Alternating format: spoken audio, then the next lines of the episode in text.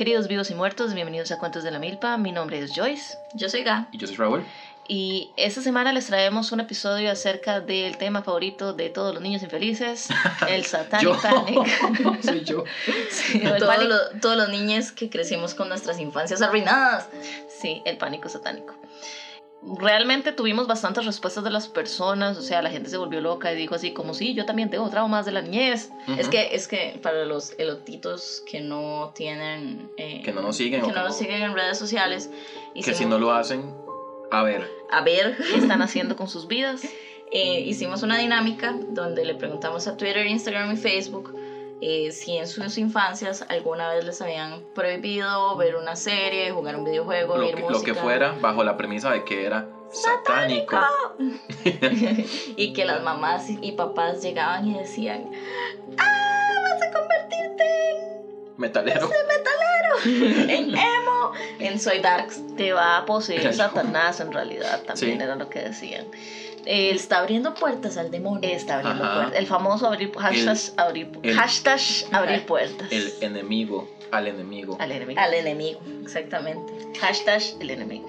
Pero antes de entrar en materia, tenemos unos cuantos comerciales. Ah, sí. Porque tenemos una nueva Patreon que sería. eh, Dos más Patreon. ah, sí, cierto, dos Patreons. Hágame el favor, métete en la mano. Lo lamento. Tenemos a Catherine Vargas. Ajá. Un saludo Un a un saludo a Kat, que es mi persona favorita que vive en Francia. Entonces. Oh, entonces decimos bonjour, hong Sí. hong, baguette, baguette. oui oui la crepe. Je t'aime, Catherine. este, Wow. Y Solo ah, porque vive en Francia. sí, por supuesto. En. París. En París. París, París. Eh, Y también tenemos a Arelis, Ajá. que eh, recientemente se unió como hace poquito. Sí, un saludo a Arelis. eh, ella, bueno, he estado hablando con ella, ayer hablé con ella un ratillo y eh, bueno, qué bonito. Entonces ahí le quedo debiendo, de hecho a ellos dos les quedo debiendo las tiradas de cartas porque Ujú. también me escribieron para que yo les tirara las cartas. Qué bonito, qué lindo, Oh. qué especial. Yo ya le mandé a Lizzie mi tirada de cartas. Estoy Ah, bueno. esperando feedback. Sí, ahí también. estamos ahí cumpliendo, logrando logros. Sí, también mandándole a Lizzie su, su tirada del tarot. Y qué dicha que también les gustó el episodio de la semana pasada. La gente también ha estado respondiendo bastante bien a eso. Ujú. Y si, si Gracias por participar en nuestras cositas de redes sociales. Exacto, y si se compran su tarot, nos avisan Sí, para chepear. pa- para, para ver, ver. para ver. Un gozo. Mae, vamos a explicar eso al chile. No, ellos lo tienen que entender. Ok. Y, ah, y bueno, también antes de eso, queríamos mandarle un saludo a Josué. Porque nos sugirió el tema de- del día de hoy. Bueno, más o menos, yo, yo siento que él fue como el, la chispa. ajá, como el precursor de que todo esto, de que todo esto el sucediera. antecedente. El antecedente. Porque él nos puso un tweet. El Homo erectus de este. Eso, eso es animal. Sí. Eso no era un, un animal un, como el Homo sapiens. Sí, es un ancestro suyo. Ajá, sí. Es el ancestro de este episodio. Wow, le está diciendo Neandertal. Qué playa. Bueno, el caso es que él nos puso un tweet de que Ella. Cierto, lo siento. Nos puso un tweet sobre que teníamos que hacer un episodio sobre cuando nos ponían las letras de las canciones al revés y que ahí estaban como invocando al puro diablo, ¿verdad? Y luego tuvimos eso- como la revelación. Y eso y ese pensamiento evolucionó de de Ja, ja, ja, ja, ja. de ja, de ja, ja, ja, ja, yo me acuerdo a ese despiche que pasó después en redes sociales con nosotros, que fue muy divertido. Y nos contestaron personas que, uff, Ahorita ahorita entramos Uf, en, materia. Sí. Entonces ya para antes de entrar en materia que quería hacer el shout out al podcast de Josué. positivos. Positives, Positives. positives, tú, bueno, lo pueden buscar como positivos, pero en vez de una O es una X. Ajá. Y donde ustedes consiguen cuentos de la milpa, consiguen positivos, así que lleguenle. Eh, qué bonito. Sí, qué bonita, qué bonita forma de explicarlo. Sí, ahí está. Así está el quequito. Cómprenle queques a Joyce. Ajá. Y creo que- yo creo que ya, ¿verdad? Sí. Sí, entramos en, en la materia. Ajá. Ok, ¿qué es el Satanic Panic? El Satanic Panic o pánico por lo satánico. eh, aunque en, el- en este episodio mm, Sí, no para- se nos caguen, ah, vamos a mantener el, el término Satanic Panic porque realmente esta histeria colectiva de América eh, nace en Estados Unidos. Sí. Como todo lo malo. Como todo lo malo nace en Estados Unidos. Entonces, para el efecto del episodio, va a ser Satanic Panic de aquí hasta el final. Ja, ja, ja. Lo siento.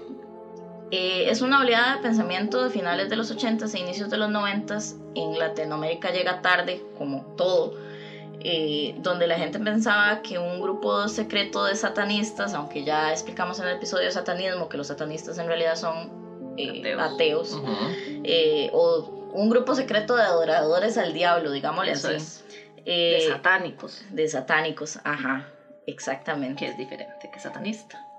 Eh, Escuchen ese episodio si tienen dudas al Estaba muy respecto. bueno. sí, quedó muy bien hecho. Estamos hasta el culo.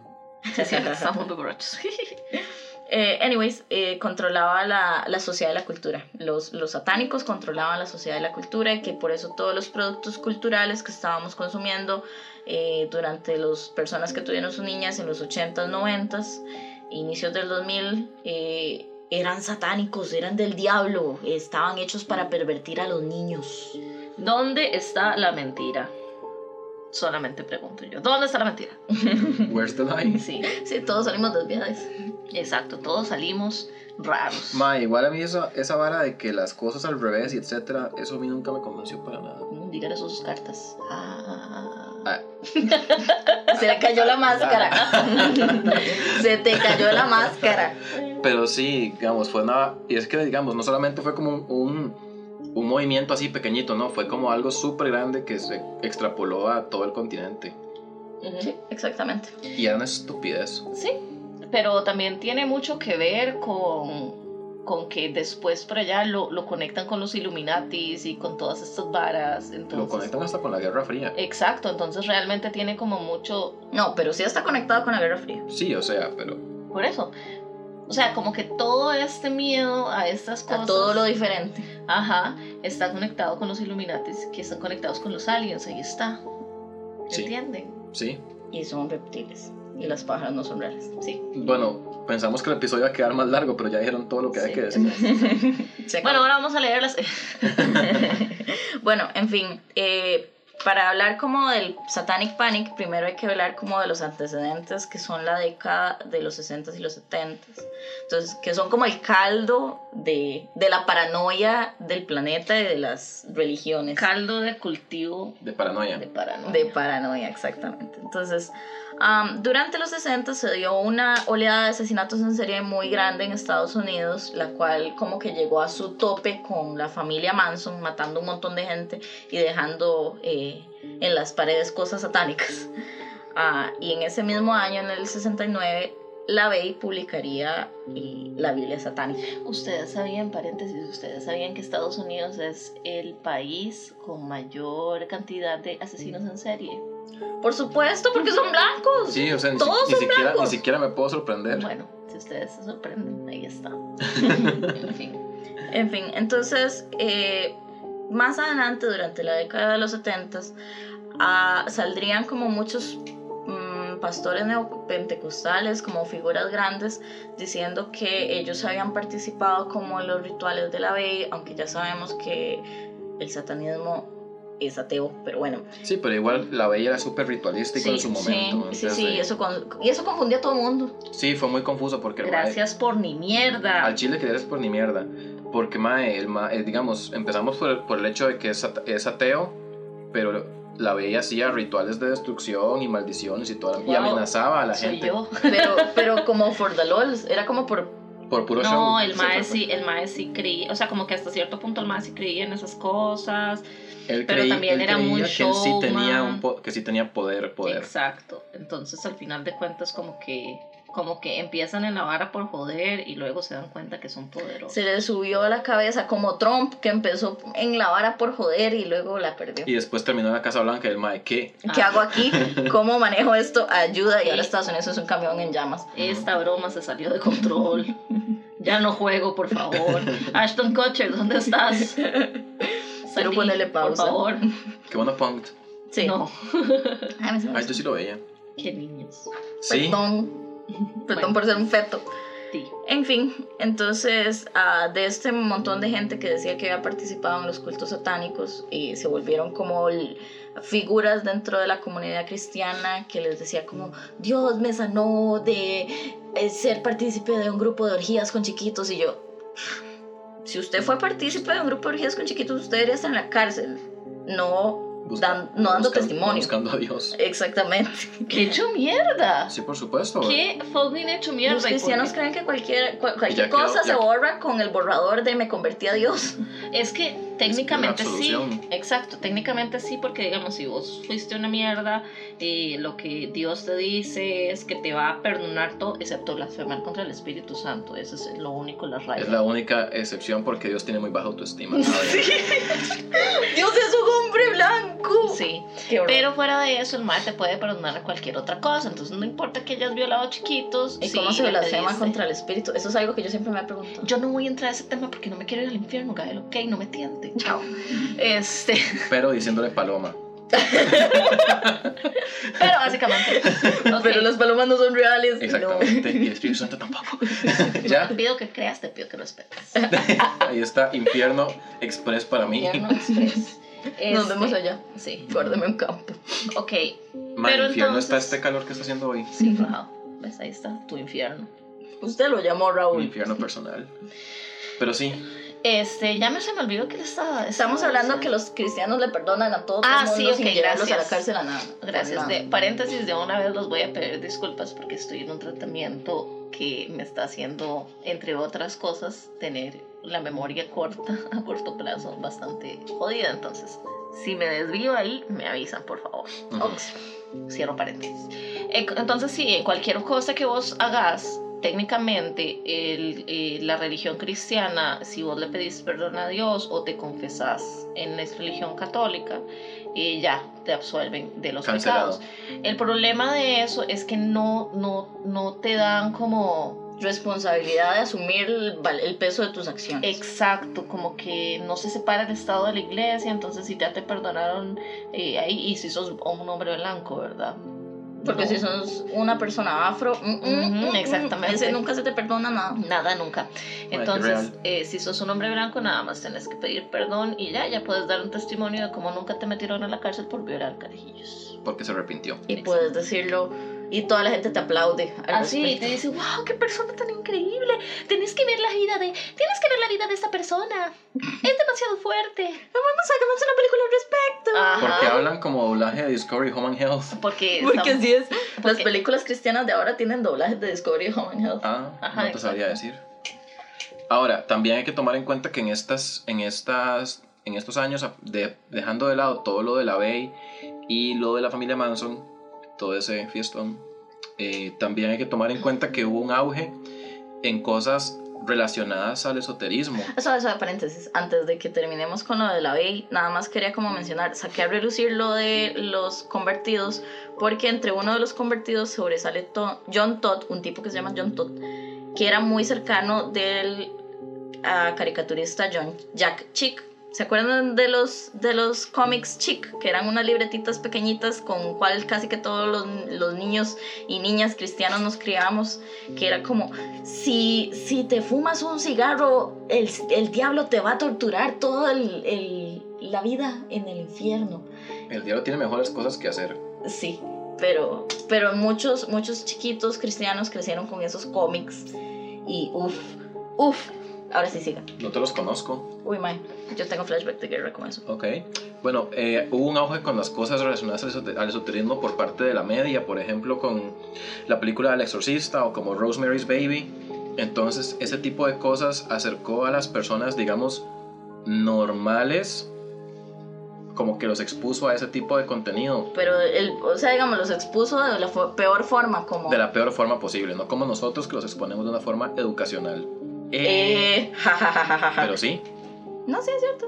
Entonces, eh, claro, lo que hizo fue generar pánico porque di, no era algo a, la- a lo que la gente, digamos, normal estaba acostumbrada. Entonces, El público fue general. muy, sí, fue muy chocante. Y entonces eso contribuyó a que todavía la histeria creciera más porque es como, y mae, si la carajilla mía sigue con, consumiendo estas varas, va a terminar flotando en la cama y doblando la jupa así en 180, etcétera. Saludos a mi mamá. Saludos a yo durmiendo. Sí, saludos a mi mamá también. Y, y sí, o sea, fue, una, fue un momento bastante chocante para el público general. Por lo mismo, porque no estaban acostumbrados. Eh, bueno, entonces, ah, Hubo un veterano de guerra que se llamaba Mike Warnke, que llegó a la fama en 1973 por su libro El vendedor de Satanás, The Satan Seller, que relataba que su infancia había sido una basura porque estaba en una secta satánica que lo obligaban cuando era niño a participar en orgías infantiles, y lo mismo que estábamos diciendo ahora. y bueno, di, se imaginan decir eso y luego fue comprobado que pues no. Di, pues no.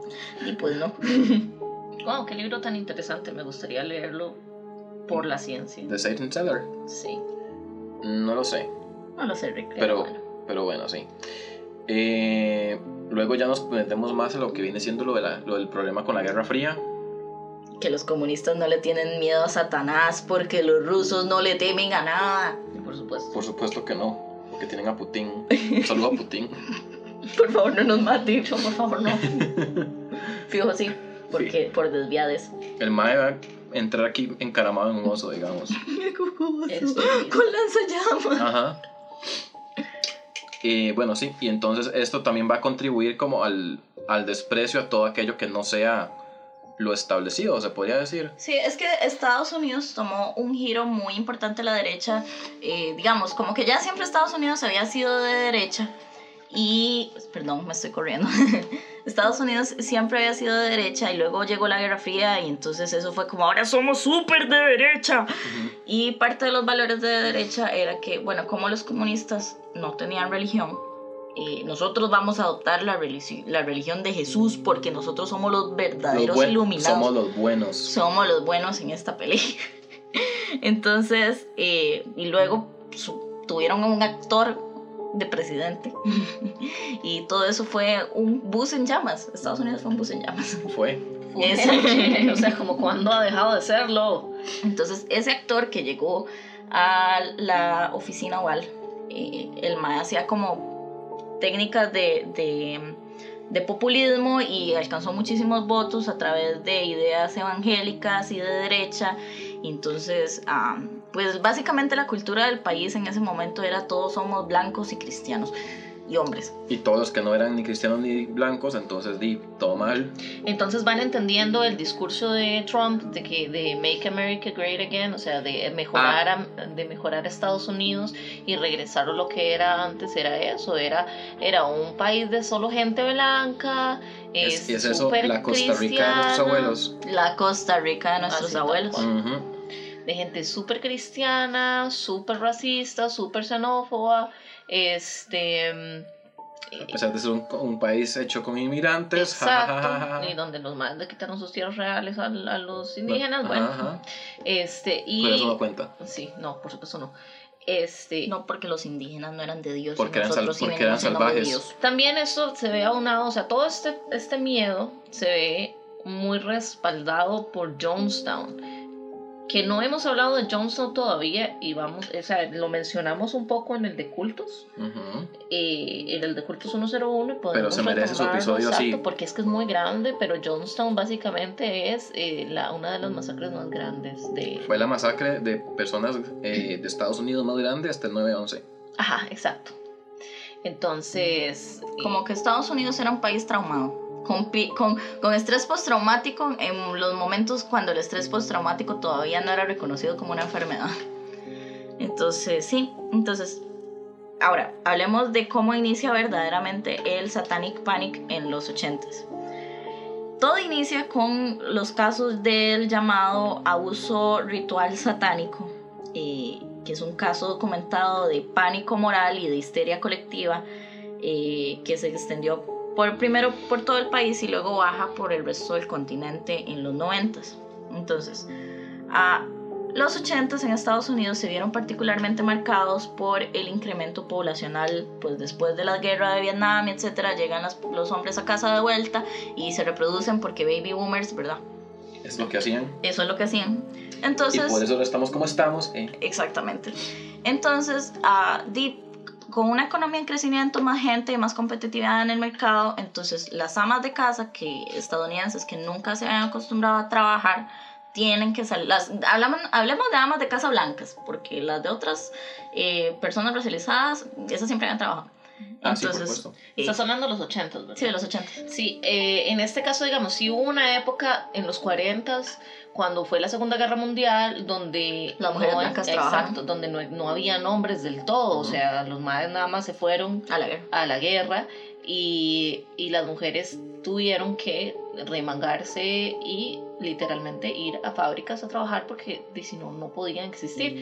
Pero eso fue en los 40 y ya en los 50 cuando la gente llegó, cuando se los madres regresaron, ya todo volvió a la normalidad y ya de ahí empieza como el... El modelo de ama de casa estadounidense de los 50, que es Exactamente. 90, 60, 90, que siempre dice que sea el marido y tiene comida en la mano. Y Claro, martini. porque, Y porque estamos hablando de que martini. ya tu esposo pasó por donde asustan, fue a, a luchar, ganó, ganó la guerra, todo fue increíble y ahora Volvió es- y ahora, ahora sí, ahora lo que quiere Flying de es- Zornak. Exacto, que, que- Eso era. Sí, el mae volvió de Vietnam y es como, bueno, Marta, Flying de Zornak. Ahora sí. vamos a volar Sornaca. Ya eh, no son balas, es Zornak. Ahora vuela Zornak. Ajá. Vuela balas, vuela entonces- Zornak. Ajá, entonces las mujeres wow, Es que me acordé del dicho Make Love Not War. Literalmente. Es lo mismo. Es eso. No huele balas, huele Zornaca. Well, wow. lo escucharon aquí en Cuentos de la Milpa. No Vamos huele a- balas. Eso sí puede ser una Eso es una camiseta. camiseta, sí. Sí. Este, pero sí, entonces ya pasa toda la guerra, pasa donde todas las personas tuvieron que sufrir, tuvieron que este, eh, trabajar muchísimo, matarse, matar gente, etc. y ya, eh, entonces empieza la era dorada de voy a quedarme en casita, yo soy un hombre, yo proveo, usted quédese en casa, cuide a los niños, etc. Entonces ¿Cuándo? ya en los ochentas Así son que se hace un 30 aumento. años, ¿verdad? Sí, se hace un aumento poblacional por no estar matando gente. Sino volando sornaca.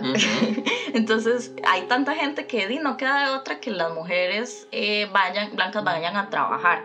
Entonces, hay un tipo de misoginia ahí sucediendo o, y de culpabilidad de, de esa generación de mujeres de que, uy, tengo que dejar a mis hijos en una guardería y no los estoy cuidando.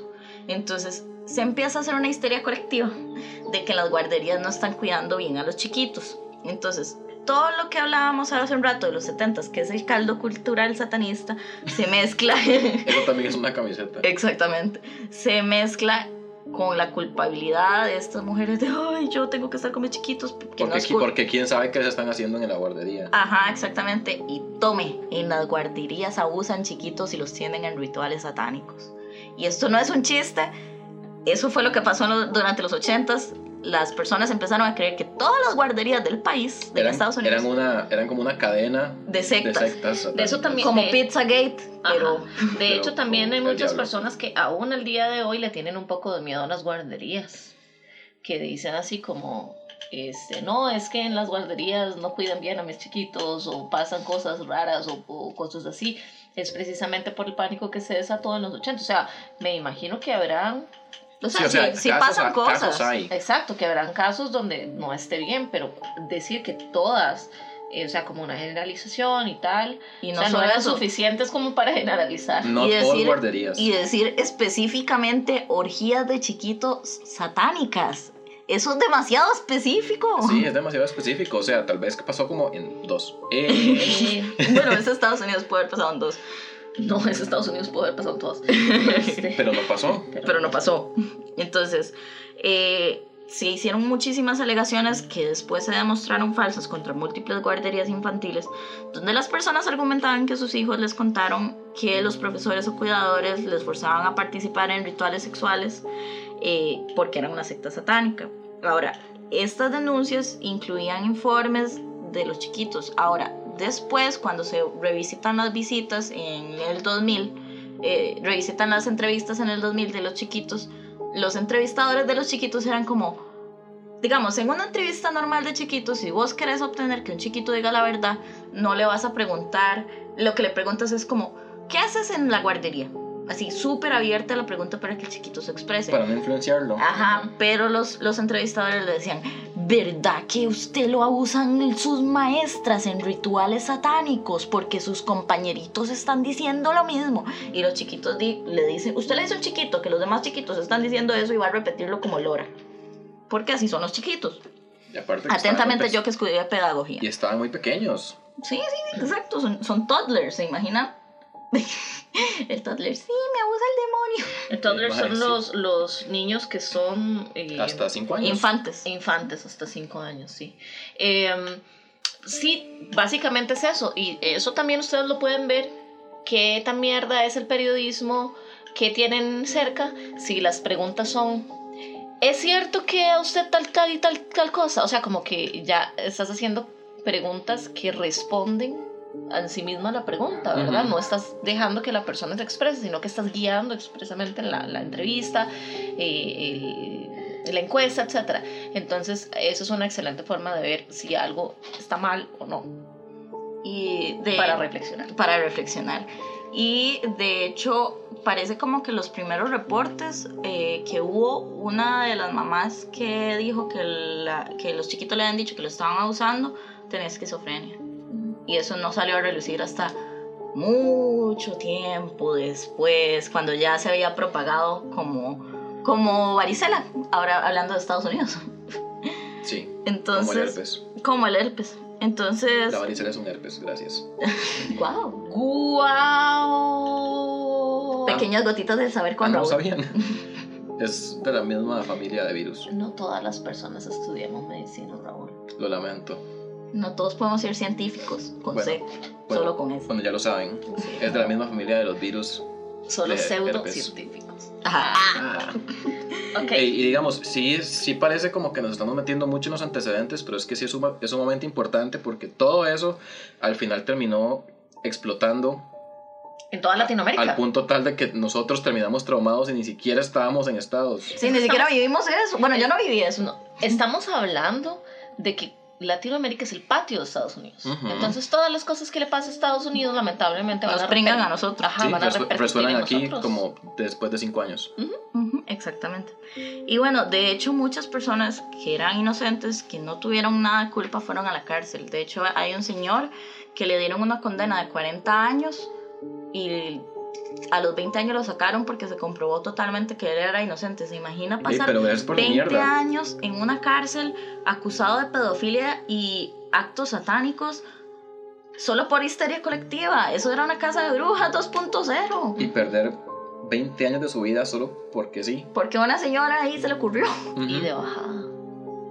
Ujú. Porque 20 años de su vida. Dios mío, Dios mío. adiós. Perdón. Ayuda. Ok.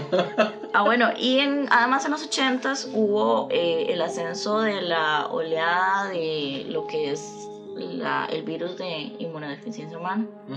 Entonces, eh, la gente empezó a atribuir lo del virus a que nos alejábamos cada vez más de Dios. Sí, porque digamos en los 80s y 90s el boom era que como salió, empezó a salir toda esta vara del VIH y demás, la culpa lo tenían los gays. Ajá, porque, O sea, alejarse de Dios. porque eran el diablo. Ajá, exacto. Entonces como que Era el castigo mito, divino. el mito era el siguiente.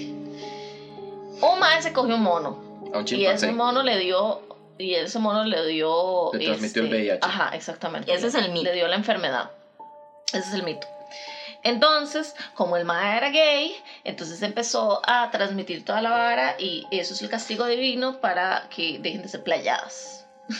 Es básicamente es el Dios, dici- discurso- es Dios diciéndole, deje de ser, deje de playadas. Ese es el discurso totalmente retrógrado y torcido Ajá, de exactamente. los 80s. Esa es la forma de Dios de decir, eso es un orificio de salida, no de entrada. Ah, Y entonces ya empezamos con todas la- las habladas de que habían eh, agujas con SIDA, Ajá, sí, con porque- SIDA, porque- a concept, Sí, en los cines. En los Y cines. en los cines, en las golosinas, este, porque Uy. también Uy, tuve flashback de guerra en, el, en mi escuela. A mis papás les mandaban comunicaciones oficiales de la escuela. Un saludo a Oasis de Esperanza. Eh, Wow. por supuesto que le voy a dar el nombre. Donde decía: Cuide los confites que comen sus hijos. Pueden traer sida. Como si eso tuviera alguna base científica. Entonces, la- la- el miedo que se metió hacia el VIH fue ridículo. O sea, todavía El hasta ahorita estamos luchando contra, o sea, que- contra quitar todas esas barras porque la gente nada más la perdió. Redujo las relaciones eh, de las personas del mismo sexo a puro sexo, o sea, como a- al, al acto carnal en sí. Sí, como que si no fueran capaces de amar. Como si no fueran personas, exacto, como si fueran nada más animales con instintos. Este, no, y menos que eso. Eh, se redujo eh, eso, la condición de la persona homosexual a, sus, a las formas que mantenían relaciones sexuales. O sea, también se unió mucho con que si vos sos gay es porque te metes drogas O si sos gay es porque te abusaron y, y vas a morirte de sida. También tuvo mucho que ver el hecho de que Freddie Mercury falleciera de VIH en esa época. Porque la gente dijo, ve, Por eso, por si playo. él no fuera playo, no se hubiese muerto. Entonces, realmente como que en lo- los ochentas fue un, Una época muy oscura. fue un basurero en llamas. Eso fueron los ochentas. Sí. Y esos pelos. Sí. Esos bigotes. Esos bigotes y esos pelos. Oh, Dios. Sí. Este, entonces, lo que pasa también en los ochentas es que a raíz de todas estas cosas, por eso la música y la cultura pop de los ochentas es tan importante, porque empieza a levantarse la gente otra vez a hacer, eh, a hacer protestas. Todo es un ciclo de represión, levantamiento, represión, levantamiento. Y los que se levantan reprimen y así Ajá. sucesivamente hacia el infinito. Exactamente. Ahora, cuando terminan los ochentas, Dios mío, ay, esos son apenas antecedentes, qué espanto. Ah, no, en realidad ya esto, el- cuando son 80 sí ya es como... Ya estamos terminando, sí, Sí. ¿verdad? Sí, ya, ya. Ya, eso fue como lo que explotó. Ujú. Los ochentas explotaron la vara y dijeron, más, hay, de alguna forma tenemos que parar que se nos está saliendo de control todo. Se nos está saliendo de control nuestro puritanismo. De repente la gente quiere ser gay y no puede hacer gay. O sea, yo no puedo porque no puedo permitirles eso. Yo no puedo permitirles que no tengan que tengan otros valores que no sean los cristianos. A pesar de que no tienen nada que ver conmigo. Ajá, exacto. A pesar de que no me afectan en nada.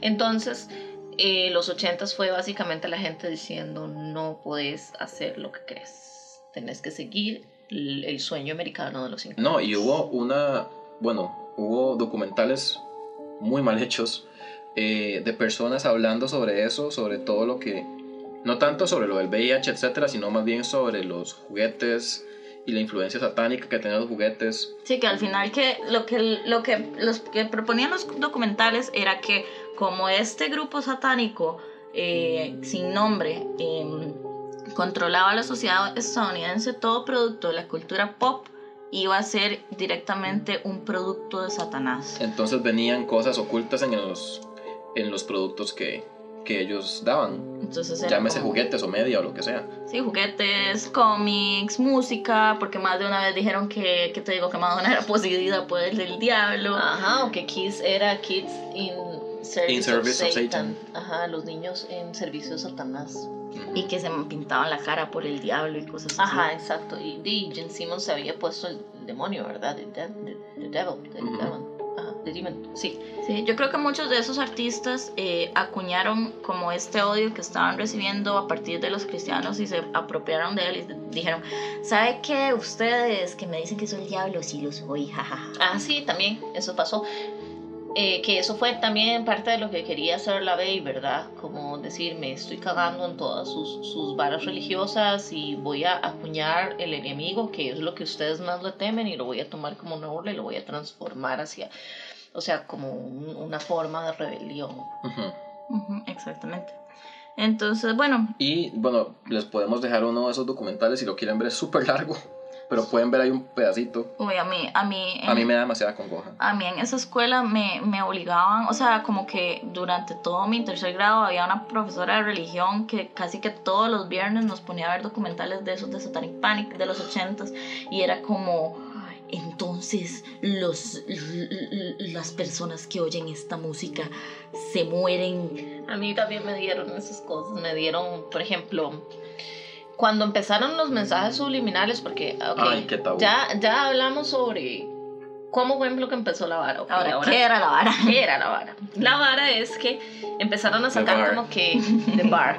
The Bar es que empezaron a sacar como que la música tenía mensajes subliminales. Entonces, a mí en lo personal, Ujú. me pusieron en clases de religión o de ética o de whatever no le pusieron en clases de computación de casualidad. A mí también. No, no, Ahorita- eso ahorita. está hablando de la escuela. Ahorita hablamos de eso. Ajá, en el colegio no, en el colegio eh, no recuerdo bien, seguro mi cerebro lo bloqueó, pero en la escuela sí recuerdo que la- al mismo tiempo que nos daban Dare, nos daban, ajá, Así que tabudare. nos daban este, estas clases que eran como, bueno, Dare. Qué inútil Sí. Dare. Por supuesto, quiero una camisa de Dare. Quiero andar por la calle con eso. sí. Bien Tronex. A ver, el tema, Ajá. este, te ponían las canciones y decían, ah, mira, al derecho suena de esta forma, pero si les das vuelta, Suena eso es lo que dice, exacto, y era como... Y una persona diciendo, ahí dice Satanás. Sí. En mi caso, yo la que escuché era eh, Another One Bites the Dust de, de Queen. Y por atrás decía, atrévete a fumar marihuana. ¡Guau! Mi- Una mi- canción escrita en inglés suena algo en Exactamente. Esa es, español. mi, esa es mi pregunta. ¿Por qué? ¿Por qué? ¿Por qué putas? Y además, Mae, ¿quién tiene tiempo para hacer eso? Se imagina a Freddie Mercury escribiendo las letras Sí, al revés, ajá, teniendo ese el, el mae, tiempo. el mae, tengo este mensaje que quiero poner en español. Sí. ¿Qué letra en inglés puedo hacer para que quede ahí? Para que calce. Mae, y no Y que suene solamente, bien. Sí, no solamente fue con Queen, fue con los Beatles, fue, o sea, hay muchas, eh, muchas varas pop muy importantes que lo que la sociedad dijo fue así como, estos madres son satánicos porque si usted pone las varas al revés, dicen, adore Satanás. Y también porque le sirve mucho a las personas, bueno, que pertenecen a las iglesias, esas- esa gente que te dice que el mundo, Ajá. así. Sí, y no consuma varas de afuera, consuma solo lo nuestro porque solo lo nuestro es puro y, y Ajá, intacto. entonces claro, los maes se volvieron bananas con eso porque les servía. Si han escuchado, o sea, si, si son Patreons de nosotros, pueden, es- pueden escuchar ahí los, los, lo que hablamos antes de cada episodio. Y en más de uno hemos hablado sobre eh, el lavado de cerebro o el tipo de lavado de cerebro que tienen todas las religiones monoteístas hacia las personas. Eh, que La sensación es de otredad, Ajá. crear un otro al cual odiamos. Exacto, porque yo eh, solamente pertenezco a este grupo de gente santa y el resto, como me, este, como me trata mal, porque eso es lo que hacen. Ujú. Eh, de la gente que no eh, pertenece a ninguna de estas sectas o estas religiones, eh, di, trata mal a las personas. Entonces, si vos decís, ah, yo me jacto de que cada vez que me vienen a tocar la puerta los testigos de Jehová, yo los mando para la mierda, eh, eso no es algo eh, o sea, no les estás haciendo daño a ellos, les estás probando un punto y el punto es, Que uno es nadie te va a querer como nosotros, el mundo es malo, la gente que no está en esa religión es mala, vea cómo te está tratando, te manda para la mierda, nosotros usted- y nunca usted te es vamos bueno. a hacer eso.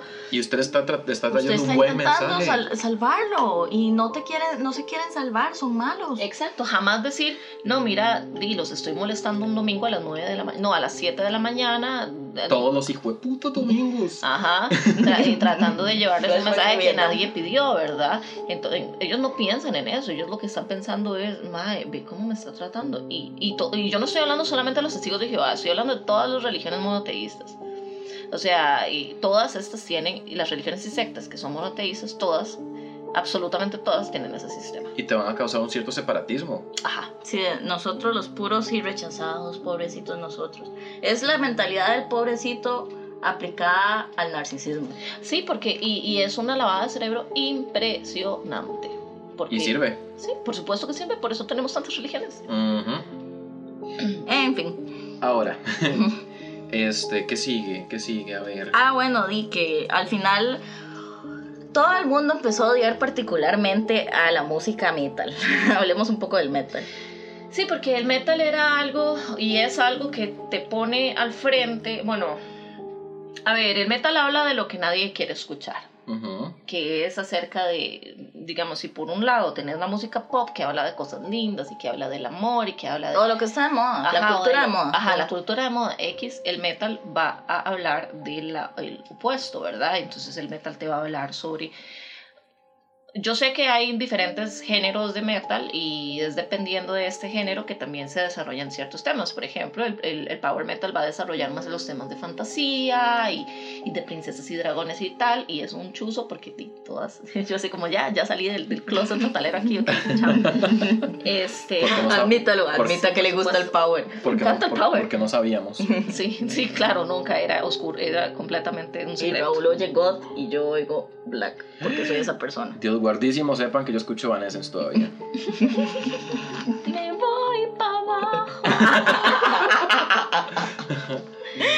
Este, sí, entonces digamos como el, como el power metal hablaba sobre dragones, el black metal habla sobre historias de terror o varas de terror o varas de, de que son como de, de, De satanismo. eh, Sí, Oscuras, oscuras, digamos. exacto. Tú Darks. Experiencias más cercanas a la muerte, más cercanas al odio, a- al- pero el odio no como que odio a la gente, que sí hay grupos así, sino como el odio como un sentimiento que los humanos experimentamos. Wow, qué hermosa forma de ponerlo. Sí, Es que sí, es, que sí, es, es eso. es. O sea, no. Sí. No, no- pero lo dijiste muy bonito. Gracias. Muy elocuente, Julis. Muchas gracias. Eh, ok, entonces la gente, pues por supuesto que empezó a ver el hecho de que el, en ese momento estaba mucho en- de moda el glam, estaba mucho de moda el, el heavy metal y el hard rock. Y estos géneros lo que hablaban era, bueno, primero la gente los veía que los- la gente de, gla- de que cantaba glam o del movimiento glam eran los playos todos, porque todos tenían una- un cabello súper eh, de colores, los hombres o, o muy, o más bien eh, cabellos como muy Extravagantes. los hombres eran muy femeninos, las, las ropas eran muy apretadas y las canciones eran muy dirigidas al sexo, como muy dirigidas a, a nena, vamos a culiar, lo que vendría siendo tu reggaetón, pero en rock. Wow, el glam es el reggaetón del metal, lo oyeron aquí. ¿Es cierto? Ahorita es- No, no, estoy de acuerdo. Es para que los, che- Sí. los quemados que todavía oyen glam y creen que es lo único que existe, tomen. Ahorita hay gente tan enojada Pero ¿saben qué? No me importa. que nos vengan a buscar. Sí, exacto. o Para sea, dejarlos en visto. No estoy diciendo ninguna mentira. Si ustedes se ponen a analizar el- el- las letras del glam, objetivizan exactamente igual a la mujer que el reggaetón. Es lo mismo. Solamente que di, el reggaetón tiene un factor clasista. El glam no, porque es gringo y, eh, o europeo y qué lindo, Y lo, blanquito y qué asco lo que escucha el Jeremy en, no sé, en Guadalupe. O sea, es súper clasista. un saludo a Guadalupe. Sí, un saludo a Guadalupe. Es súper clasista ese pensamiento de que, ay, el reggaetón es sexista, pero el otro no. No me jodan. No me estén jodiendo con esas cosas. A ver.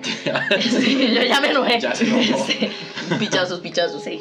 Eh, al mismo tiempo también el hard rock y el heavy metal habla mucho sobre, eh, sobre el sexo, pero también grupos como Iron Maiden hablan acerca de las guerras, acerca de, de cosas que,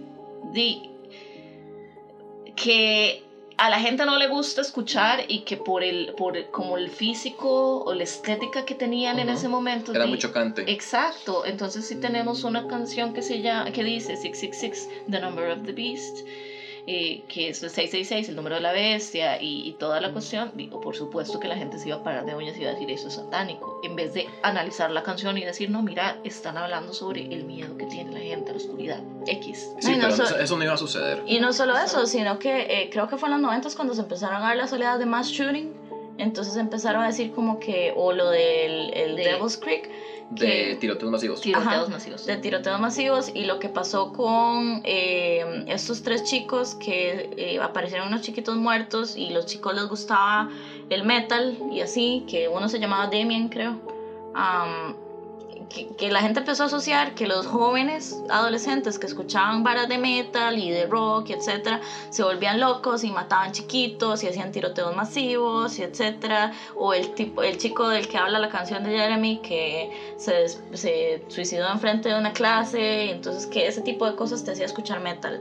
Nunca el rechazo social nunca familias hechas pedazos nunca padres con estrés postraumático de Vietnam. No era la era el metal Era Satanás. era Satanás Que como fue que el- la influencia de Satanás hacía que usted se comportara mal.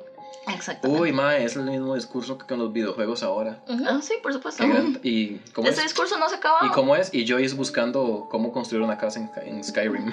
Sí, rajado. En Minecraft, en San Miguelito de En Minecraft. San Miguelito de Minecraft. Comiendo vegano en San Miguelito de Minecraft porque no quiere matar bichos. Oh, Sí, comiendo. ¿cómo Comiendo llama? puro pan. Sí, puro, puras zanahorias.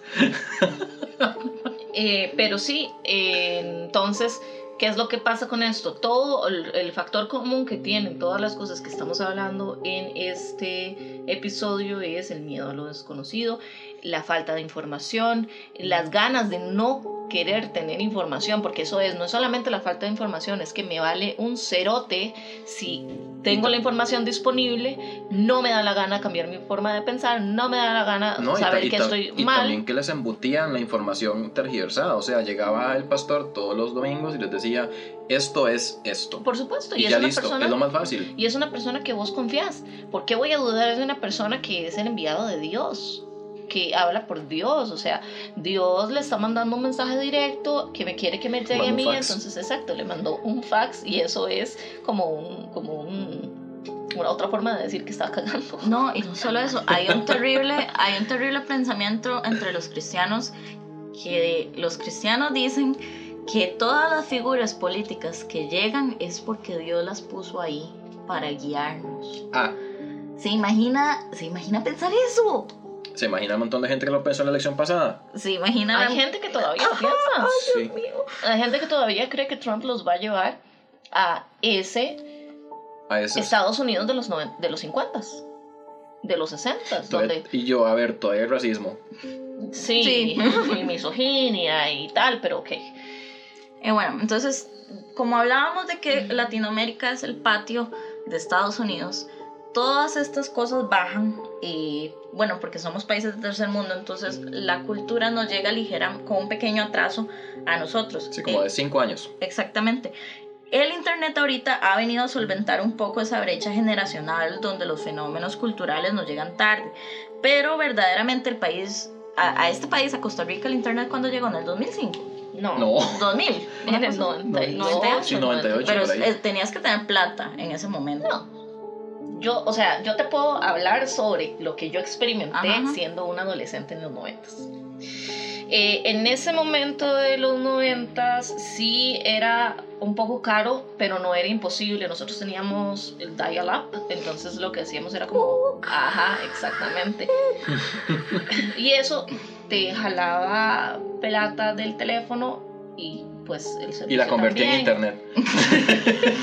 Eso era lo Los que hacía. tubos. Los tubos de internet lo que hacían era agarrar los tubos de teléfono, Y los convertían en transformarlos en internet y meterlo en una computadora por medio de un sonido que era. Y así suena el internet. Ajá, y así suena el internet. Es un hermoso vibe.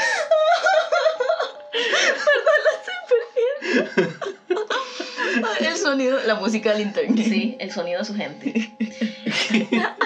Eh, Llamaba a mi gente. The Song of My People. The Sound of My People. Sí. Entonces, ¿qué era lo que pasaba? Que ahí la gente, bueno, a mí, cuando, cuando nosotros no teníamos mucho dinero en ese momento, lo que hacíamos era que a mí me daban una hora por semana para conectarme a internet. Uf. Ajá. Igual hacía un montón en una hora en ese Pero, entonces, sí. porque no había mucho que hacer. Solo Sí, era qué Latin chat Y gran- bajar qué musiquita. gran tabú. y bajar música y virus de, de LimeWire o de, De Ares. o de Ares. De Ares, yo me acuerdo de Ares. Sí. Pero sí, entonces ese es, ese es el, el, el, el- background del Internet, el fondo del Internet, de, de cómo empezó a finales de los 90 al, al inicios de los 2000. Entonces, eh, fue cuando ya aparece el internet, y sobre todo el internet más que todo siento yo como el internet en celulares, Ujú. Que ya la, no hay tanto gap, no hay tanto espacio entre, entre, sí, no hay tanta brecha entre lo que pasa en Estados Unidos y lo que pasa acá, Ujú. porque fenómeno de globalización. Sí. Pero cuando estaban eh, este país en ese periodo de transición, di, realmente eh, Costa Rica llegó el pánico satánico como 90, 2000, todavía se mantuvo en el 2000 eh, el pánico satánico. Porque siempre hemos sido un país católico, somos el, como somos como el único país del planeta católico, ¿verdad? Una cosa así. Qué vergüenza. De Latinoamérica, el único estado confesional. Qué vergüenza. Pero sí hay como otro más y ya, son Sí, como el dos. Como el Vaticano. sí, somos dos.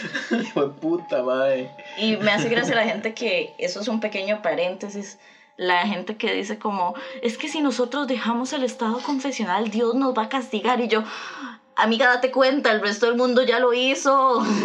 Nadie ha Ah, castigado a Ah, nadie. pero vea cómo está el Amazonas. Ah, vea. Eso es por falta de Dios. Esos son los de izquierda. Sí, esos son los de izquierda. No es. Bolsonaro. No, A ese no lo saludamos. sí. No, No, nunca. no, guacala. Este, ok.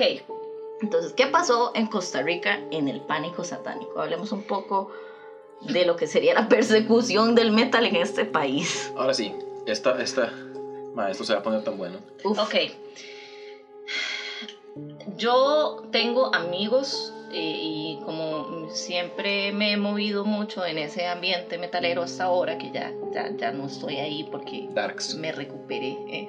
Suena mi corazón. En- Encontré a Sané Dios. mi a corazón Dios. entre a Dios y me volví Y por Dios es lana del rey. Eh, sí, sí, totalmente. Eh, no, o sea, ya ahora no me muevo tanto en esos círculos, pero antes sí, antes yo era esta persona que iba todos los fines de semana Santo.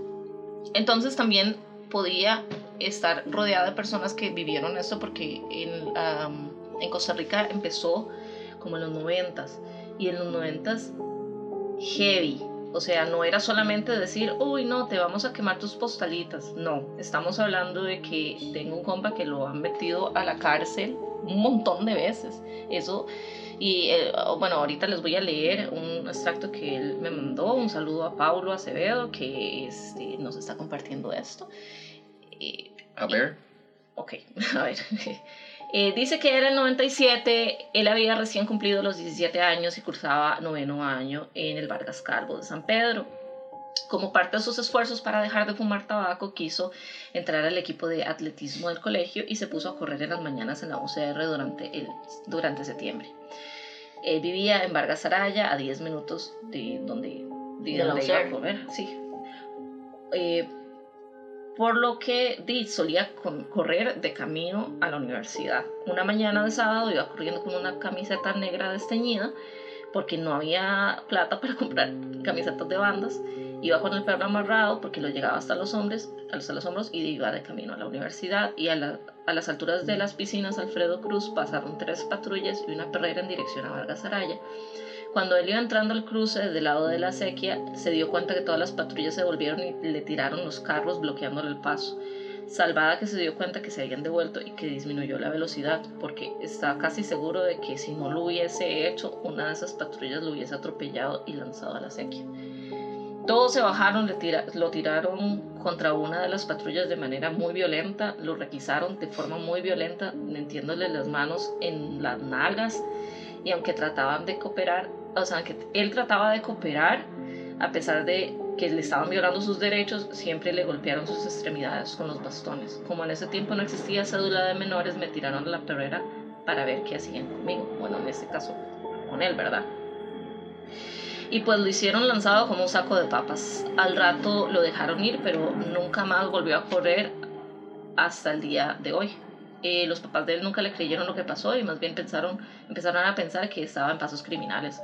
El resto de experiencias con policías nunca se los contó precisamente por esto, porque no le iban a creer que solamente por andar camiseta negra le iban a meter a la cárcel, ¿verdad? Ujú. Este, unos meses después, los mismos policías lo volvieron a requisar saliendo del colegio e intentaron meterle un paquete que parecía de cocaína, pero se cayó de forma muy evidente y la gente alrededor los vio, por lo que lo dejaron irse. Eh, otra de las historias que me pasó y que les voy a leer también, dice, año 2000, era estudiante de filosofía de la UCR, había salido de clases a las 7 de la noche, como no tenía mucha plata, pensé en pasar a la soda de la U para ver si se tomaba, si me topaba algún compa de Vargas para ir juntos. Eh, siempre había alguien en el barrio por ahí. Como no encontré a nadie, decidí irme caminando a la casa, pero evitando la línea del tren por los asaltos y evitando también la zona de las piscinas, que era muy oscura. Eso implicaba que tenía que ir caminando por la vía central de San Pedro, más iluminada y trans- intransitada, ergo más segura. Me acompañan un par de compas en el camino y cuando ya casi íbamos llegando a la esquina de la Fuji, al final de la calle un grupo de policías nos obligaron a cruzar la calle y quedarnos en posición de requisa con otro grupo de gente que no conocíamos.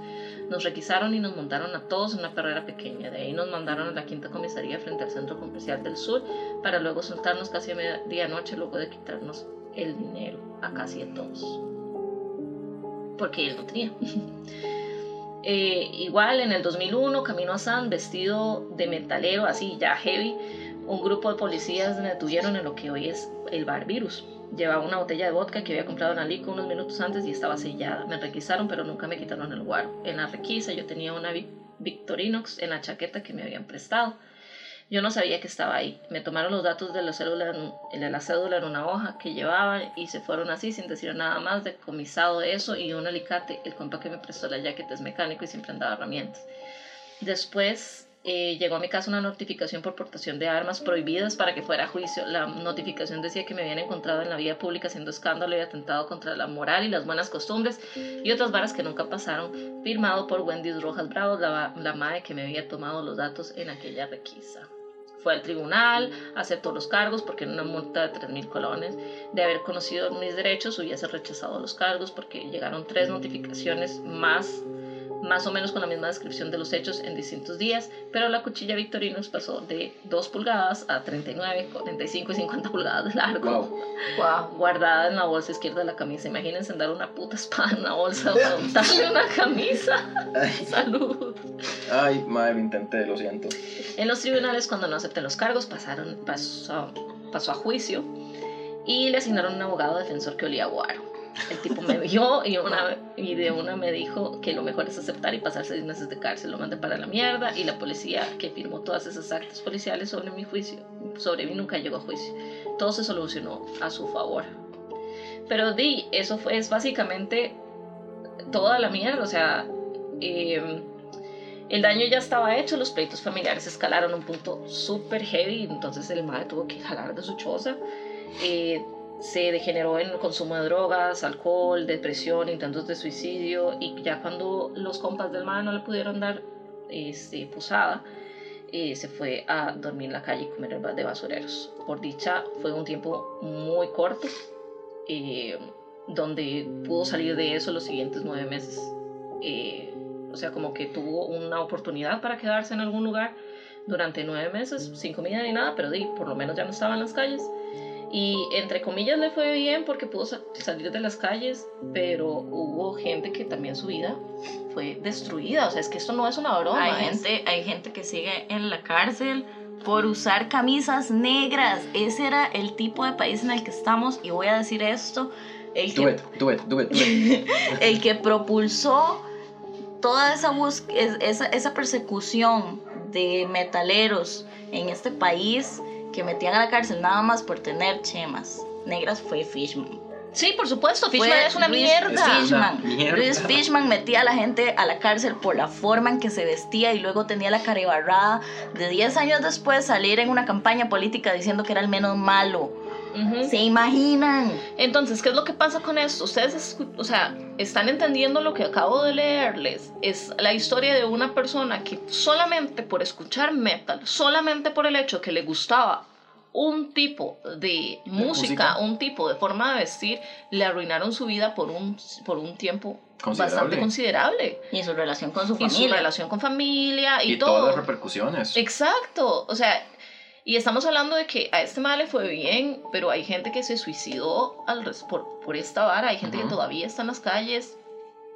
Em, estamos hablando de que esto no fue tan, tan ligero como, ay, es que me quemaron mis cartitas de Pepsi Cardo de Yu-Gi-Oh! O sea, no, no es solamente eso, estamos hablando eso es una versión diluida de lo que pasó. Exacto, estamos hablando de gente que, cuyas vidas se, se vieron arruinadas gracias a esa vara de que no, esto es satánico de hecho, muchas de las razones por que la escena musical en Costa Rica a veces no levanta es porque durante los 90s y 2000 hicieron esta persecución tan fuerte de grupos de metal etcétera que la gente sencillamente no se acostumbró, al igual que en otros países, a ir a apoyar la música nacional porque la música nacional era perseguida y la gente no se acuerda de estas cosas. es rarísimo. En el episodio les vamos es porque a aquí no dejar. tenemos, no tenemos memoria histórica. Sí, es muy Eh, raro. sí, totalmente. Esa es, la, esa es la condena del ser humano. Puede repetir su historia, va a repetir su historia todos los siglos porque no se acuerda de lo que pasó y nosotros estamos condenados exactamente a lo mismo. Entonces tomen nota, pongan atención, no se les olvide, divulguen la información. Eh, les vamos a dejar en el, en el Ah, bueno, también pasó lo, podcast. de la- lo del chivo de la fosforera. No sé si te acordás de eso. No, o sea, vagamente, pero eso es lo que iba. Todo esta vara de la fosforera se lo vamos a dejar en un link para que investiguen y lo lean, porque también es una vara hecha picha. O sea, a mí no me vengan a decir, no, es que no hay que generalizar, o sea, Bueno, porque los cristianos o porque la religión, este, lo que hizo malo fue hace mucho tiempo, porque hay gente que actualmente dice, es que lo que la religión cristiana, la religión católica hizo fue la Inquisición. fue la Inquisición y ya. O sea, no, gracias. estamos hablando. sí, Amiga, date cuenta. Hijo de puta. estamos hablando de hace nada. De hace nada, el 97 fue hace 22 años. 22 años. Bueno, 22. nada más No sé como un pequeño resumen, lo del chivo de la fosforera fue que en Costa Rica muchas bandas tenían que entrar a tocar casi que escondidas. Entonces no había lugares realmente donde podían tocar metal. Entonces y la fosforera un lugar, se organizó un chivo ahí a lo que se pudo y estaban en el chivo la banda y etcétera y les cayeron un montón de pacos a, los, a las personas que estaban durante ese chivo y hubieron golpe, hubo violencia, hubieron golpes, hubieron violencia policial, hubo de todo, solo porque había gente que quería escuchar música. Entonces, para reflexionar. También tiene que ver mucho con el hecho de que bandas han tratado de venir al país y se han hecho, y eso no solamente pasa en Costa Rica, eso pasa en Latinoamérica en general. Que la gente se une para eh, prohibirle a bandas que lleguen a, a tocar porque di es satánico. Ahora sí. Y la única persona que hay que banir es a Justin Bieber. Nada porque más. es un vampiro, Sí. porque es canadiense. Ajá. Exacto. De ahí en más. No hemos hablado sobre esa teoría de conspiración, ampliaremos. Sí. Tan, tan, tan, Pero sí, es la única persona que está justificado a banear, solo a Justin Bieber. por vampiro. Y nos van a caer los, los believers ahora. Uf, Ok, entonces ahora que pasamos por la experiencia más heavy y ya ustedes saben por Metal. qué es tan importante, sí. Heavy metal. por qué es tan preocupante toda esta vara del, del Satanic Panic y no es solamente de, de cosas de que me quemaron cosas o, o no me dejaban ver en mi caso, a mí no me dejaban ver en los Thundercats, por ejemplo. Porque a mí no me dejaban ver Pokémon. Pero comparado con las experiencias de las personas que vivieron El puro Satanic Panic. el puro, puro, puro real Satanic Panic, pues no es nada, ¿verdad? Entonces, ¿ahora qué? Ya, Revisen sus privilegios. totalmente. Dejamos eso, ese tema tan denso atrás, podemos Ahora. hablar sobre las cosas Que nos pusieron ustedes. que ustedes nos pusieron. Muy bien. Entonces, eh, bueno, para las personas que no saben, preguntamos, como dijimos en el in- inicio del episodio, preguntamos si a ustedes en, en algún momento les prohibieron algo bajo la premisa de que era satánico. Y bueno, hubo varios que sí tenían como... Hubo demasiadas hubo- respuestas. empezando porque hubo demasiadas respuestas y ayuda, porque fue, pues, estuve yo como dos horas viendo solo notificación de, de Twitter y usted viendo en Instagram en también. Instagram llegaron 200 respuestas. ¿Se En- imaginan? En- Gracias. Y en Twitter también como 200 sin contar los quotes. En Facebook en realidad solamente llegaron como cuatro, Pero es que ya nadie usa Facebook. pero sí, nadie usa Facebook. sí. Mentira, los elotitos que están en Facebook les queremos mucho. Pero sí, entonces digamos, en, en, en Facebook lo que nos pusieron fue como las Pepsi Cards, las Yu-Gi-Oh, las cartas de Dragon Ball, este, Y el ACRG. El ACDG. el Hacer ACG, porque era, era, Era hacer hereje. era un ser hereje y Diego era el diablo. Bueno, Diego andaba periqueado en esa canción. Diego andaba súper periqueado. Pertenezco a la selva, no a tu nariz. Diego, por favor. Matando periquitos. Ay, bye. Sí, eh, hubo varios temas en común, que Yu-Gi-Oh, Harry Potter, las, las Pepsi Cards, Dragon Ball. Pokémon, varias gente dio Pokémon. Y el ride del... eh, ok, para meternos también en materia de Harry Potter y del yoga y tal, todo eso tiene que ver con, Uy, del Eh, yoga, sí, cierto. con el padre... Iba a decir con el padre Amon Amart. No, Era el padre Minor, ¿no? Padre- Eh, no, era el padre Gabriel Amort. Eh, Gabriel Amort fue, sí, pero el padre ya- no hizo otra vara. o creo que todavía no se ha muerto, no sé. No sé, un saludo. Ese roco infeliz, bueno, perdón. ese señor es uno, fue Es el primer, el-. El, primer exorcista oficial de la Iglesia Católica y uno de los más importantes, si no el más importante. Eh, Amorth tiene dos libros o varios libros donde habla, pero dos principales donde habla sobre el Satanic Panic. Ah, mira, sí se murió Qué dicha, ¿eh? en el 2016. Sí, hace sí, eso es lo que recordaba, que se Tres había años de hace, hace, hace muy poquito. Pero el maestro escribió acerca de, eh, de cómo eran completamente satánicos Harry Potter y Dios cómo el diablo iba a entrar ahí. Y que él sabía de esas cosas porque él había echado el demonio. Di, mae, o sea, si vos sos católico, uno de los exorcistas más famosos llega y te dice, mae, yo he sacado demonios porque la gente se les a los niños, se les meta por Harry Potter, ¿vos qué vas a hacer? Por supuesto que vas a prohibir esa mierda. Este, Por lo también- mismo, porque es una figura de autoridad en la que uno confía. Exacto, igual con el yoga, el mae dijo así como que el yoga era una forma de meter al diablo, a invitar al diablo o las culturas, porque también eso es súper racista, es súper racista porque es como mae, todas esas culturas de gente café, Ujú. jamás Es el puro diablo porque somos salvajes. Exacto, bueno, no sé qué tan, qué tan, qué tan acertado estaba el MAE porque ahora estamos nada más acribillando todas las prácticas tuanis de las culturas cafés Ujú. y las estamos convirtiendo, o sea, como Las que- estamos whitewashing. ajá, las Estamos limpiando en blanco. No sé cómo se dice. Uf, blanquea- las estamos blanqueando, Eh, gracias. eso es, limpiando en blanco. Limpiando en blanco. soy, soy lento. Eso fue muy literal. Lo sé. Sí. Este, pero ok. eh, que- Entonces, claro, eso desencadenó que, to- que nosotros como generación Creciéramos traumados. de niñas, ¿verdad? Creciéramos con ese trauma, porque es como, no pueden escuchar a CRG y Mae. Estamos hablando de que cuando yo estaba en la escuela, así como en cuarto grado de la escuela, hubo una conversación real de que ACRG era satánico porque estaban hablando como en lenguas. Ah, yo me acuerdo de eso. Y de hecho, también como todo mal, eh, también me parece un poco racista que cualquier tipo de animación asiática que viniera al país, eso era del diablo porque era de Asia.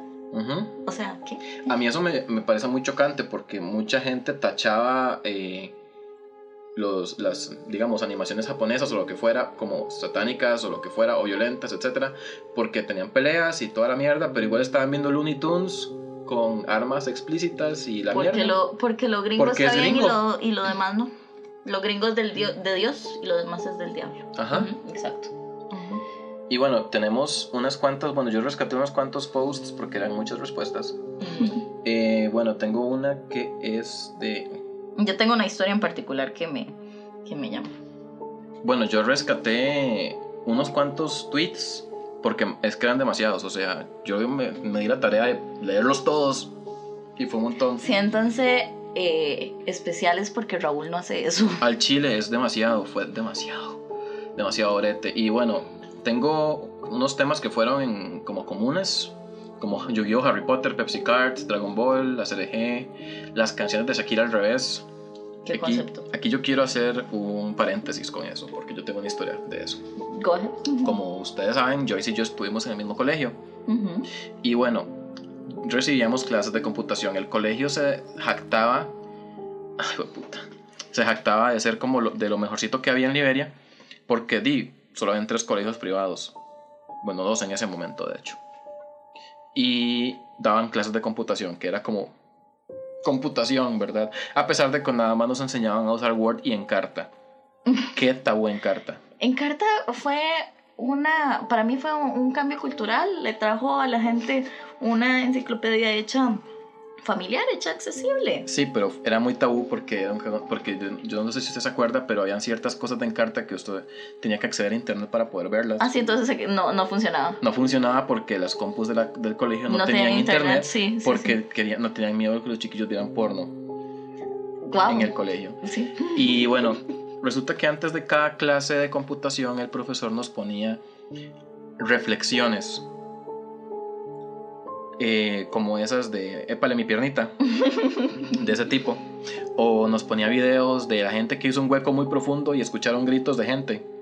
Y así. Entonces, él, ese mismo madre nos puso también eh, la vara de las canciones de Shakira al revés y que la madre había hecho un pacto con el diablo para ser exitosa. Oh, por Dios. Ajá, digamos, eran... Y Mm. claro, nosotros, como los De hecho, mucha estudiantes... gente le exitosa daban le dijeron pelota. eso. Ajá.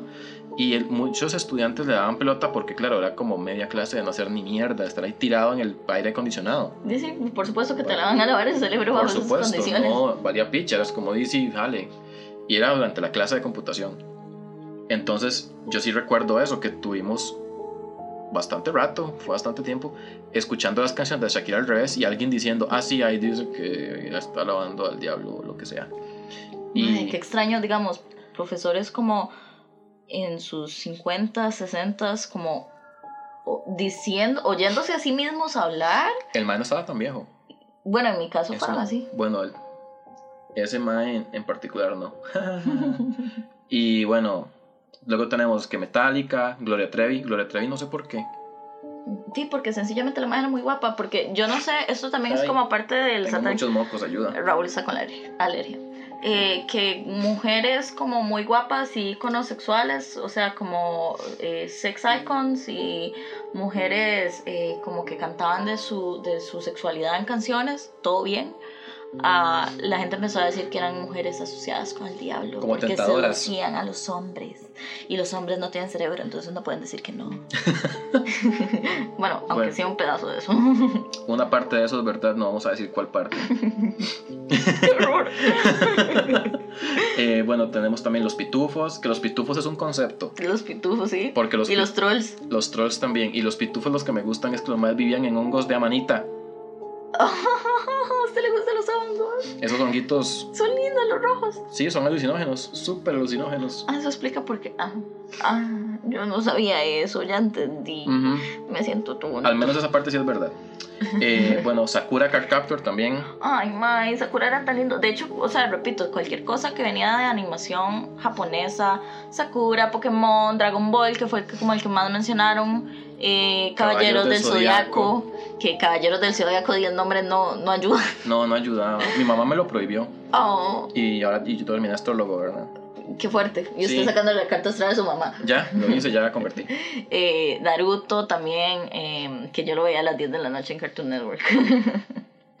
Um, Hello, Hello Kitty. ¿Usted se acuerda? La, que había una conspiración de Hello Kitty. sí, de que la señora tenía una hija que se murió de cáncer, entonces como que le vendió el alma al diablo para tener éxito, entonces que la muñeca representaba a su hija sin boca, Ujú. porque la hija tenía cáncer de boca. ¿Cómo uno puede tener cáncer? Claro que se puede.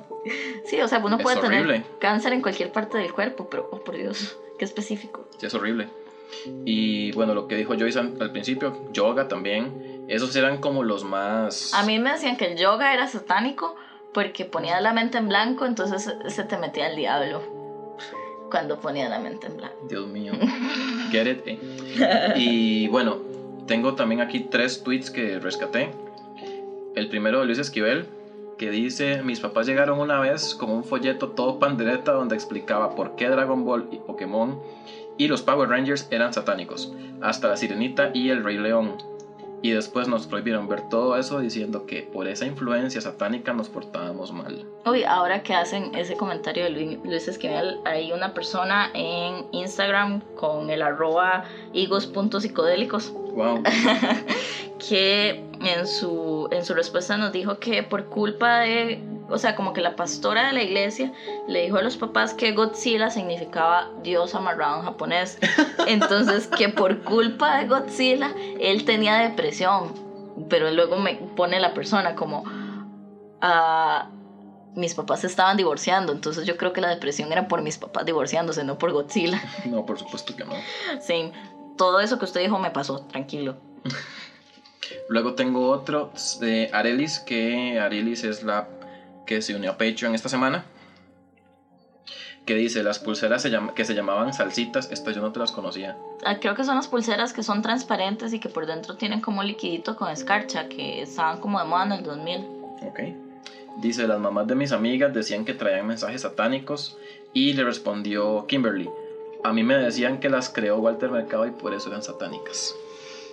Walter Mercado, Creando, creando satánicas. pulseras. pulseras satánicas. Ajá, sí, totalmente. Y finalmente tenemos la respuesta de don Leonardo Garnier. Eh, yo no soy tan chiquillo, pero todavía me acuerdo los discos de los Beatles cuando el padre Reinaldo Paul organizó una quema de discos en San José. Eso es muy real, gracias por el aporte, don Leonardo. Sí, ahora, esta es la parte interesante, mae, porque di, esto pasó, digamos, 90, 2000, Ujú. ¿verdad? Por ahí. La quema fue como en los 70 En creo. los 70 No, Bueno, bueno, no, no bueno, no te manejo el dato. El caso es que Leonardo no e- Don Leonardo no era un no era un niño en ese momento, ya era una persona adulta probablemente. Y que una persona adulta temiera por sus discos en ese momento, o sea, es demasiado, Expuesto quedó. es demasiado real porque él, él nos puso en el tweet que él a pesar de eso escondió sus discos de los virus porque no quería que se los quemaran y claramente fueron carísimos. Sí, sí, por supuesto. Y muchas, razón. muchas personas nos pusieron también que habían relatos, o sea, relatos como muy, muy eh, con varias cosas en común, por ejemplo, diciendo que la mamá o que la tía les quemó las cartas de Yu-Gi-Oh! o las Pepsi Cards O las de Magic. o las de Magic. Uy, madre, qué dolor. La verdad es que qué bien que le quemaran los de Magic. Un montón de ñoños. Ey, su mamá juega Magic, a ver, Mentira, jueguen Magic. si juegan lo que les dé la gana. Este, y que cuando los tiraban al fuego, las cartas se retorcían o tiraban llamas con formas de cachos Y colores. y colores y así. De ¿Qué? son de plástico. que claramente se iban a entonces las hijoputas cartas eran de plástico y tenían colorantes, entonces las llamas iban a ser raros porque tenían químicos. Ah, O, las, tu ciencia explicando o, la- todo. o también, bueno, eh, mi mejor amiga, Ari Olmos, que también es nuestra diseñadora, jajaja, Saludos. este, a un amigo de ella, la mamá le encontró una Death Note y la madre se volvió bananas Oh, porque le encontró una Death Note y se la quemó. El caso es que la madre estaba paniqueadísima porque cuando le prendió fuego, según ella, la vara no se quemaba, a pesar de que era un cuadernito, ¿verdad? Yo tengo una Death Note, por cierto. No, Qué lindo, No, si no, no sirve. Ah. No sirve.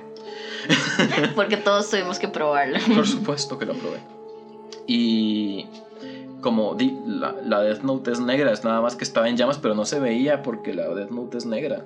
Sí, sí, no se iba a ver chamuscada porque es color chamusca. Ajá, pero claro, entonces la madre al ver que la vara no se estaba quemando, está así, pero paniqueando Heavy Metal 666. Ay, a nosotros teníamos una maestra que se llamaba Un saludo a la profe Lorena, gracias por nada, porque me hacían bullying y usted no hizo nada al respecto. Am, Wow. sí, sigo salty.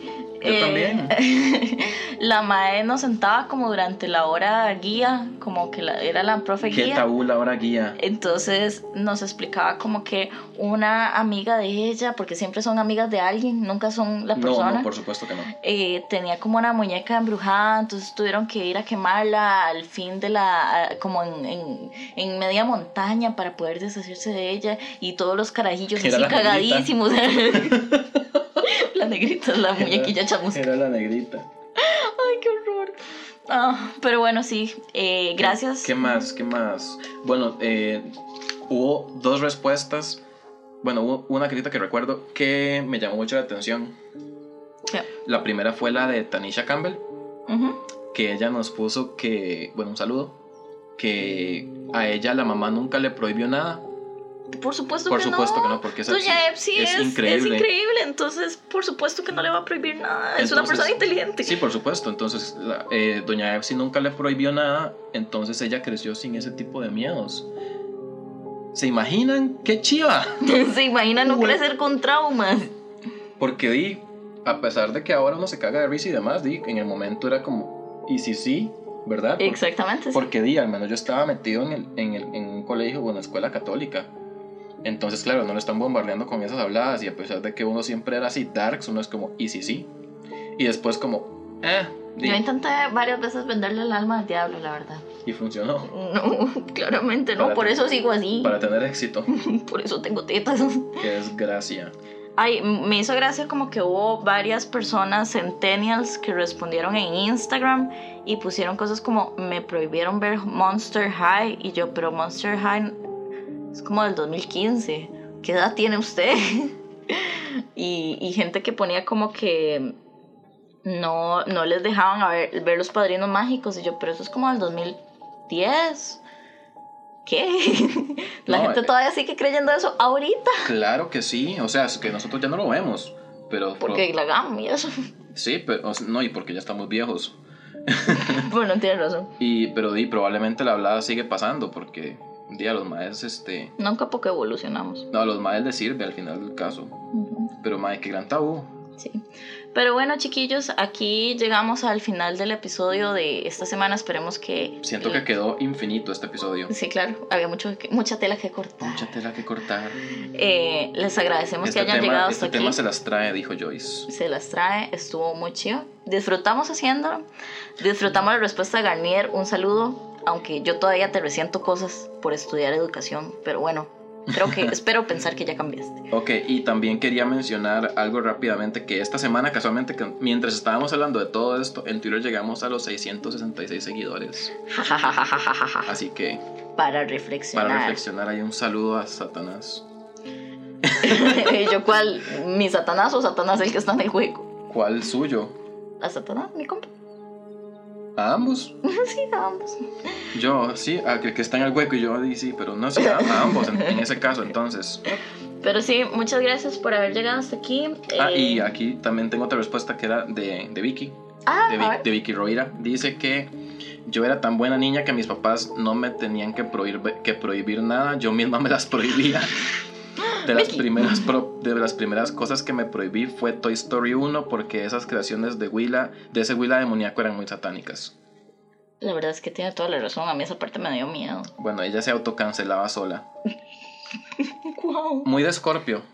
Muy, muy eh, tener responsabilidad emocional. Pero también muy Scorpio. Los Scorpio tienden a autocensurarse. ¿No sabías? Ujú. ¿Qué ven que no tengo eso? Y por eso estoy aquí. Y yo. Ah. bueno, chiquillers, entonces. eh, hasta aquí llegamos hoy con el episodio de esta semana. Quedó infinito, ¿verdad? Sí. Y bueno, nos escuchamos la otra semana. Sí, nos vemos. Chao. Adiós.